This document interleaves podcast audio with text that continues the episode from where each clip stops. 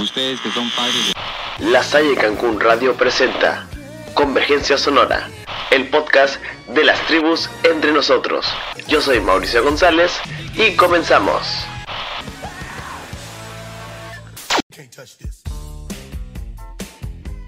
¿Volvieron por una dosis más de podcast cultural?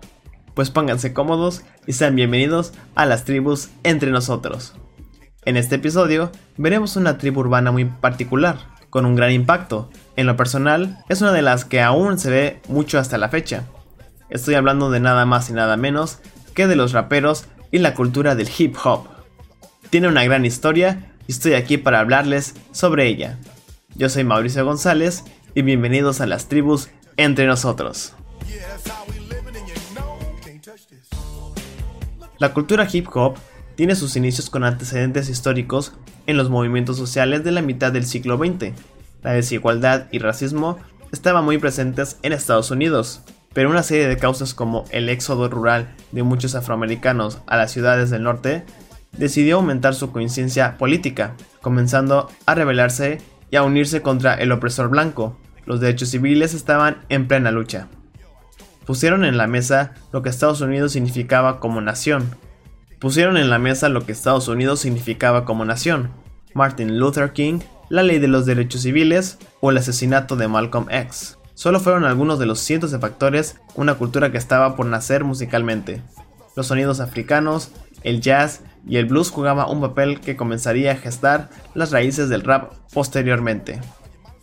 El verbo en inglés rap tiene varios significados, entre los que incluye golpear especialmente con golpes rápidos inteligente o ligero, además del otro significado que era pronunciar bruscamente o vigorosamente, y aunque la palabra tiene registros desde 1541, se usó para referirse a hablar en discos en el siglo XX, hasta 1971 en el álbum.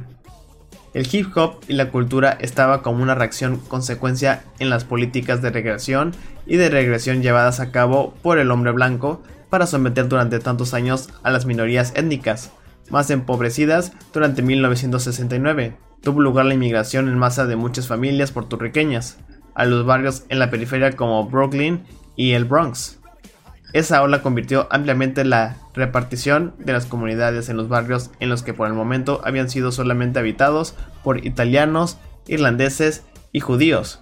Y al llegar acá, los puertorriqueños también llevaron consigo su religión, su música y sus bailes. Durante este periodo, lo más normal es que los jóvenes de los gestos estuvieran asociados a las bandas callejeras, las cuales se peleaban entre sí para dominar determinadas zonas o áreas del barrio, pero así poder controlar el narcotráfico. Dentro de este contexto de caos, violencia y desesperación para las comunidades hispanas y afroamericanas, tuvo que surgir una alternativa para los jóvenes y esto llegó a manos de los DJs. Durante la década de los 70, los clubes y las discotecas en las zonas más burguesas de las grandes manzanas eran inaccesibles para la gente de estos barrios, siendo este el principal motivo por la cual surgieron las fiestas a las que pueden asistir todo tipo de público, celebradas en las propias calles o en algún edificio abandonado. Este tipo de eventos fue cada vez más común e indispensable para el surgimiento del hip hop, medida que el rap como forma de arte y técnica continúa desarrollándose también, lo hizo el DJ y se dice que el DJ Grand Wizard Theodore inventó accidentalmente el método del scratch y efecto que se causa cuando el DJ empuja un disco hacia adelante y hacia atrás, dándonos ese sonido tan característico que se produce cuando se raya el disco al rozar la aguja. Durante esta década surge el breakdance y el estilo fue documentado por la audiencia global por primera vez en documentales y películas y aunque se dieron casos de algunos que grabaron en solitario de modo significativo, como DJ Hollywood. La presencia de artistas en solitario no fue habitual hasta muchos años más tarde, con la aparición de solistas como Double L Cool G, siendo la mayor parte del primer hip hop en que estaba dominada por grupos donde las colaboraciones entre miembros era parte integral de un show. Un ejemplo sería el grupo de hip hop Funk 4 Plus 1, quienes actuaron de esta manera en Saturday Night Live en 1981. La música rap era un vehículo y una voz para la juventud marginada que habitaba en las zonas con menos recursos económicos, al ser una cultura que reflejaba las realidades sociales, económicas y políticas de sus vidas.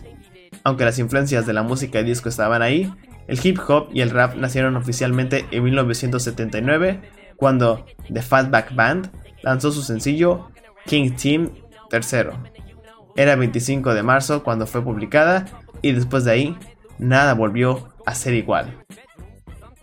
Se considera también de modo generalizado que el primer disco de hip hop fue Sugar Hill Gang, con la canción Rapper's Delight, publicado en ese mismo año, pero en noviembre.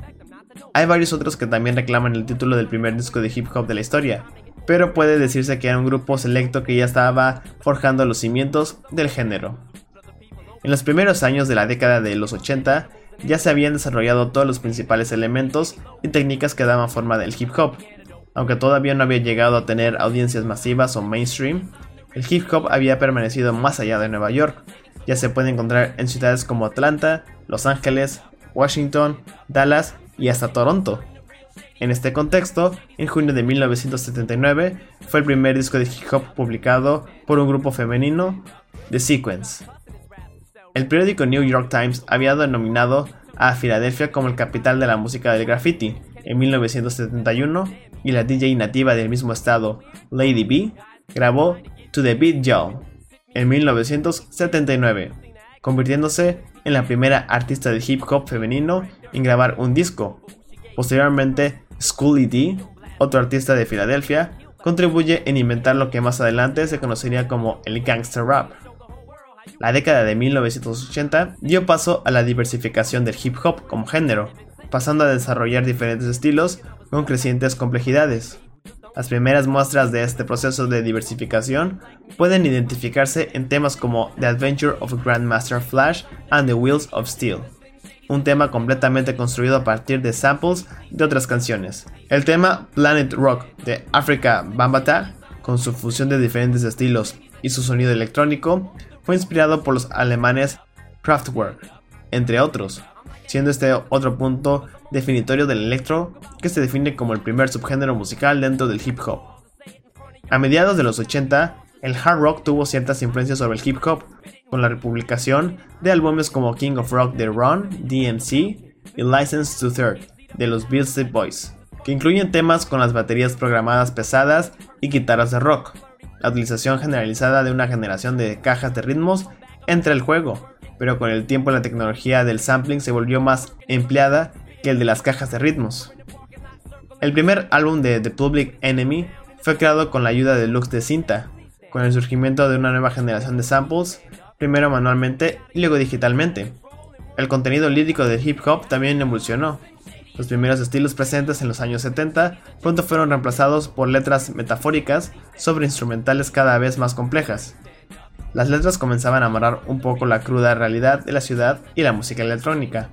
Se fusionó con elementos del movimiento hip hop, creando al electro. Algunos raperos empezaron a convertirse con el tiempo en artistas de pop. Entraban por completo al mainstream. La canción de 1980, Rapture de la banda The New Wave Blondie, fue una de las primeras canciones en las listas en pop en usar rapeos. El hip hop comenzó a expandirse dando lugar a escenas propias en docenas de países diferentes. En la primera mitad de la década, el breakdance se convirtió en el primer aspecto de la cultura hip hop que llevó a países como Alemania, Japón, Australia y Sudáfrica. Y en América Latina surge a mediados de finales de la década de los 80 con exponentes propios. En Francia ya tenía su propia estación de radio y en Nueva York también comenzaron a surgir raps en español lo que mezclaban ambos idiomas. La segunda ola del hip hop se originó entre 1983 y 1984. La New School se caracterizaba inicialmente por el minimalismo de sus patrones rítmicos construidos mediante una caja de ritmos, además de algunas influencias del rock. Es característico de este estilo los insultos y las provocaciones sobre la forma de rapear de los demás sin despegarse por completo de la temática sociopolítica, ambos asuntos lanzados con un estilo agresivo. Tanto en su imagen como en las canciones, los artistas proyectaban una actitud dura, cool y callejera. Estos elementos contrastaban profundamente con estética funk con estética disco, con las bandas en directo, los sintetizadores y las rimas festivales de los artistas anteriores a 1984, lo que hizo esta corriente anterior ser considerada como la old school y a partir de ahí de 1986 la música hip hop será comercialmente exitosa, cambio ejemplificado por el disco License to Third de los Beastie Boys, el primer álbum de rap en alcanzar el número uno de las listas de Billboard. Luego comenzaría para muchos la consolidación del género, caracterizando por su diversidad, calidad, innovación e influencia. Se desarrollaron poderosas temáticas de afrocentrismo y de militancia política, sobre una música experimental y con un sampling eléctrico, que se produjo con influencia importante del jazz y surgieron algunos de los artistas más reconocidos del género, donde destacaban gente como Tupac, The Notorious B.I.G., Dr. Dre, Eazy-E, Ice Cube y decenas de exponentes mundiales. Triple G fue la única estación de radio en el mundo en tocar Fuck the Police y lo hizo durante seis meses. La canción de NWA protestaba por la brutalidad policial. La canción provocó que el FBI escribiera la compañía discográfica acerca de las letras que expresaban su desaprobación y argumentaba que la canción, la canción tergiversó a la policía. Las protestas se sumaron y protestaron para que se retirara el tema, pero durante todo el día el himno anticensura fue todo lo que escucharon en la radio. La autenticidad, la rebeldía y el total desprecio por las consecuencias, y siguieron a los raperos de los artistas y otros géneros. Los líderes religiosos acusaron a géneros de promover comportamientos perpetuando el miedo y por eso mismo Fuck the Police se convirtió en una coyuntura culminalmente en el rap de los gangsters.